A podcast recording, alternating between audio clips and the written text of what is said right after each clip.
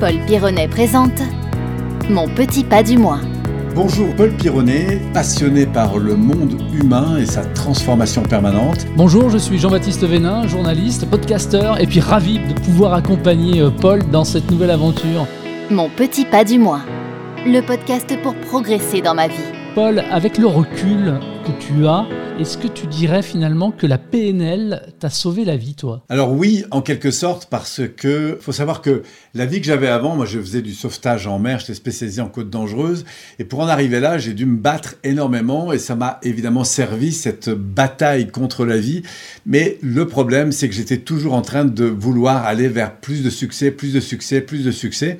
Et je pense que j'aurais fini par y laisser ma peau. Et c'est grâce à la PNL que j'ai pu euh, redonner, si tu veux, une, euh, une place beaucoup plus importante à l'homme que je suis dans sa nature plus émotionnelle. Je pense qu'effectivement, la, PNL m'a beaucoup aidé dans ce domaine. Quand on regarde rapidement hein, ton parcours, on, y voit donc 30 années d'expérience en relation d'aide et en développement personnel. Tu as une idée comme ça du nombre de personnes que tu auras pu aider à changer de vie? Je sais pas, je dirais entre 12, 15 000, en tout cas personnes euh, que j'ai pu voir en direct. Et si on ouvre Internet, on doit monter à 20, 25 000, surtout dans ces dernières années où Internet s'est énormément développé. Et transformer sa vie, ça veut dire quoi? Qui sont aussi les, les personnes qui viennent taper à ta porte? Alors les personnes qui viennent nous voir, elles viennent au fond pour une transformation personnelle et parfois professionnelle. Et quand je parle de transformation, moi, il y a toujours deux dimensions qui m'intéressent. C'est la transformation importante, c'est-à-dire je vais de nouveau euh, changer de vie, je vais changer de travail, changer de lieu, changer d'activité, changer parfois de conjoint. Donc il y a des gens qui sont comme ça dans des phases de, transformation ou de, transition de vie importante. Et puis il y a tous les changements qu'on peut avoir dans son propre quotidien, ce que j'appelle les micro-changements, ces fameux petits pas, et qui font que je vais pas changer de partenaire de vie, mais je vais changer ma relation avec mon partenaire de vie. Je vais pas changer mon travail, mais je vais changer ma relation avec les personnes avec lesquelles je, je travaille, avec les situations que j'ai à affronter chaque jour. Donc, euh, je parle là plus de micro-comportement de changement, c'est-à-dire comment je me transforme à l'égard de l'environnement qui m'entoure. Tout commence déjà par des micro-changements. Paul, dans les neuf configurations euh, différentes de la personnalité que l'on retrouve dans l'énéagramme, dans ces neuf euh, façons de se définir finalement, dans laquelle toi tu te retrouves le plus? Alors, si on prend l'énéagramme, il y a évidemment neuf profils.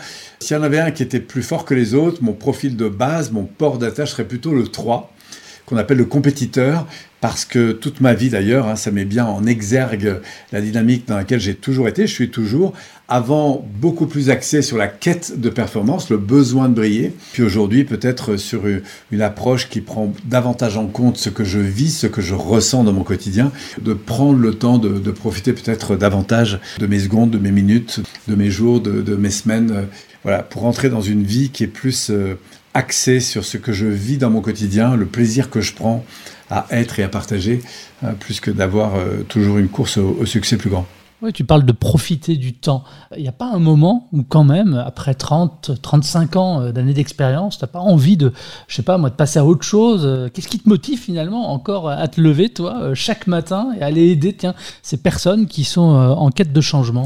En fait, il y a des choses qui se répètent dans mon quotidien parce que, bah parce que je fais plusieurs fois le même séminaire. Mais ce qui est très changeant, c'est la qualité de la relation que je vais établir avec les gens.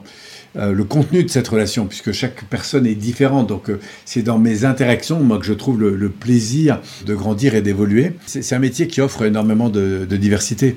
Et puis on a, on a des échanges dans, dans, ce métier qui sont profonds. C'est pas seulement des, on parle pas que de la météo, quoi. On parle de choses profondes et ça, ça crée des liens qui sont très forts. Alors je sais pas si c'est une vue de l'esprit, mais j'ai l'impression comme ça, en tout cas quand je te vois, que tu es quelqu'un d'hyperactif, euh, qui fait plein de choses, qui enchaîne les séminaires notamment.